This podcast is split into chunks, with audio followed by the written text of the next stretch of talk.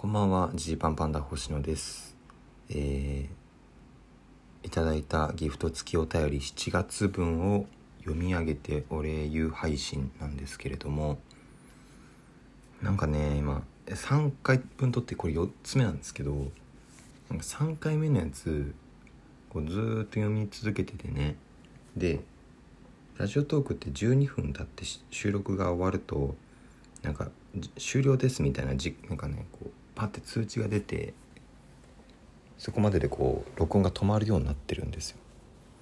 で意外とそれがずっと出ないなと思ってずっとその収録を続けててでももうなんか12分経ってないと思ってこのお便りボタンを閉じないとね残り時間が読めないんでお便りボタン閉じてみたところ17分317分4 17分5って出てて今その17分5秒のトークがさっき撮れたんですよ。ラジオトークって12分までしか撮れないことになってるんですけどこの5分多めに撮れちゃってるやつも配信できんのかどうかっていうのがね今ちょっと分かんなくてまあ後でこのやってみた結果もし、えー、なんか乗っかってないところがあったらそれはそれでちょっと後でまた取り直します。お礼文。はい。でごめんなさい。ちょっとあの飴飴舐めてます。一応ね。あのこの後2回戦なので、うん、の思いのほかたくさんあったというところで一応声がかすれないようにというケアをしながらやらせていただきます。さあというわけでつ目ですね。うんと。うん。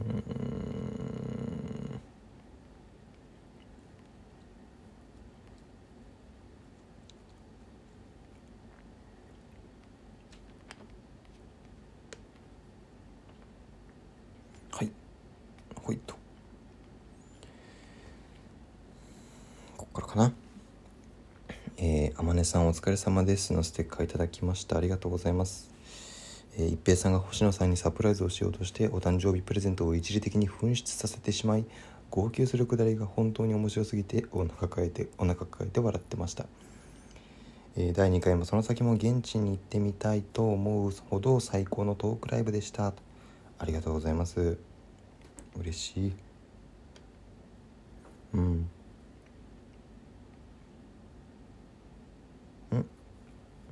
あこれ。えーお魚さんから、えーいただきました。あ。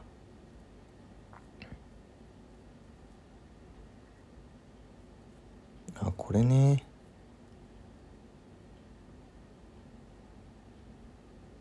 あどうしよう。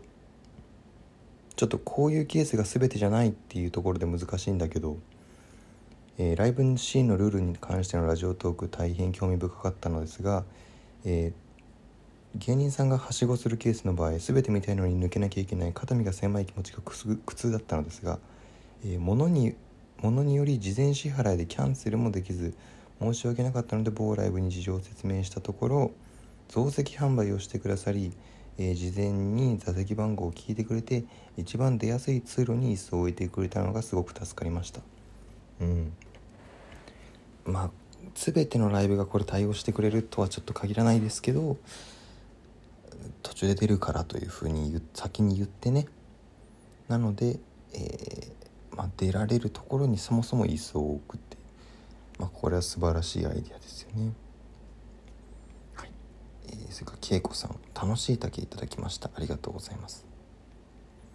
あトークライブお疲れ様でした。リアルタイムで見ながらやっぱり行きたかったなぁとつくづく思ってたよと。えー初めてのトークライブとは思えないほどうまく話せてたと思うし話のテンポも良くてとても楽しかったよと。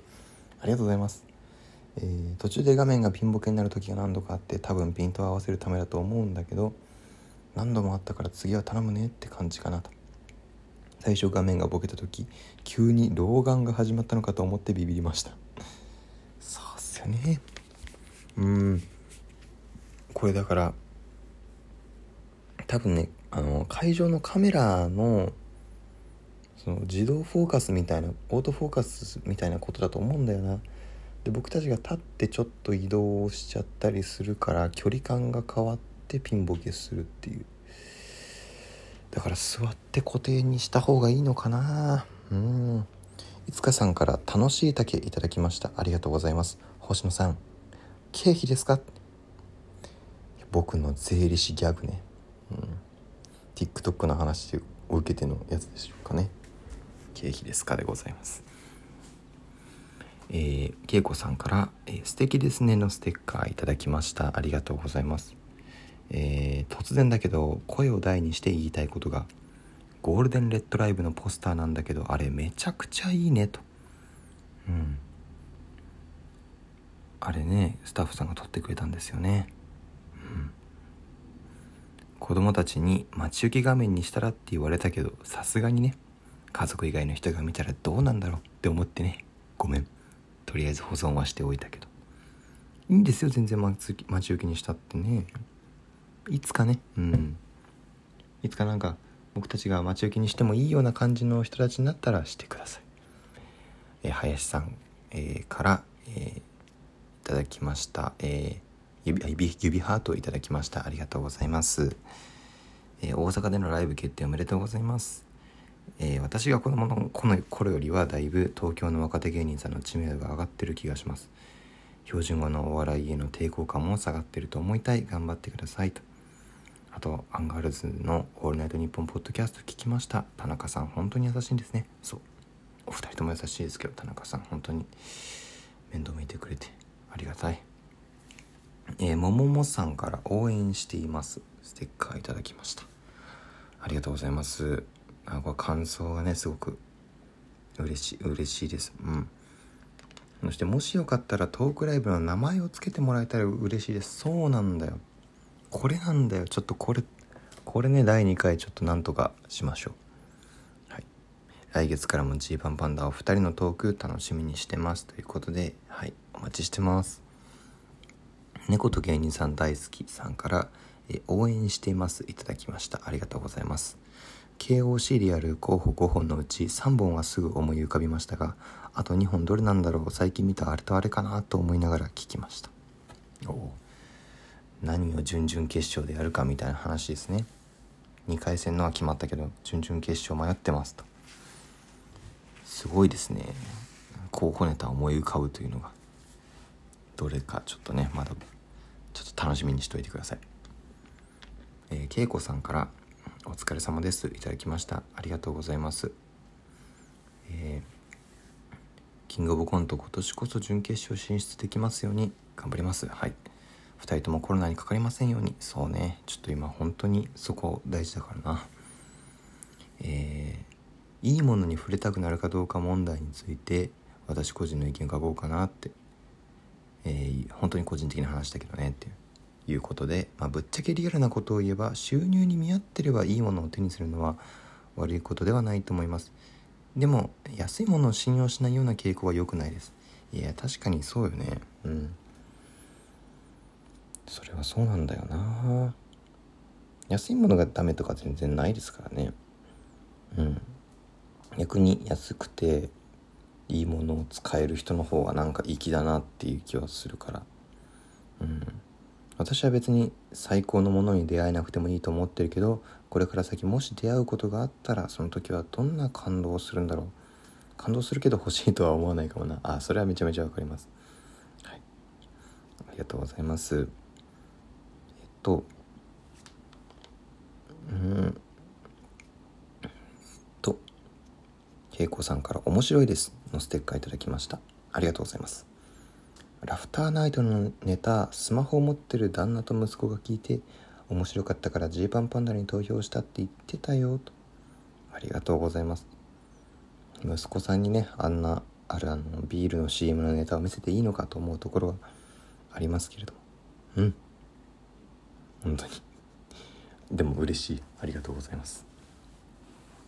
えー、ねむみえりさんから共感しました。いただきました。ありがとうございます。えー、たわいもない話に出会うのが難しいというトークものすごく分かりすぎて自分以外にもこれで悩んでる人がいるのかと感動してしまいました。いやそうなんだよな。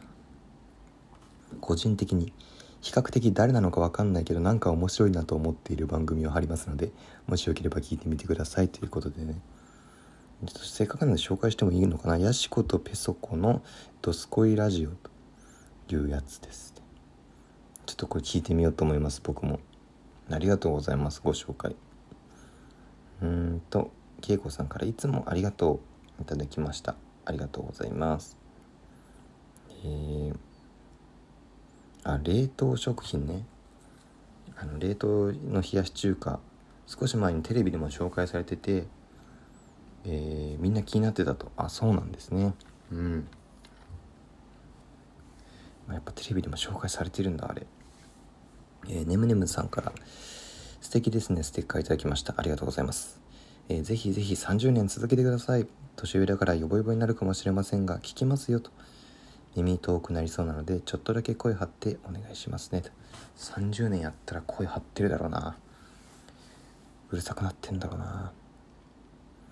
えっ、ー、と恵子さんから元気の玉いただきました。ありがとうございます。えー、えっと どこもどこから読もうか。ラジオテーク30年計画すごいね。あと30年続けてくれたらいいなとか思ってるけど私はそれまで聞けるかしらというところですごくいろいろ考えてくれたみたいです。ありがとうございます。えー、林さんから指ハートいただきました。ありがとうございます。えー、変な話ですがコロナにかかるタイミング難しいですね。いやほんとそうなんだよな。もちろんかからないのが一番ですけど皆さん順番にという感じなので。いや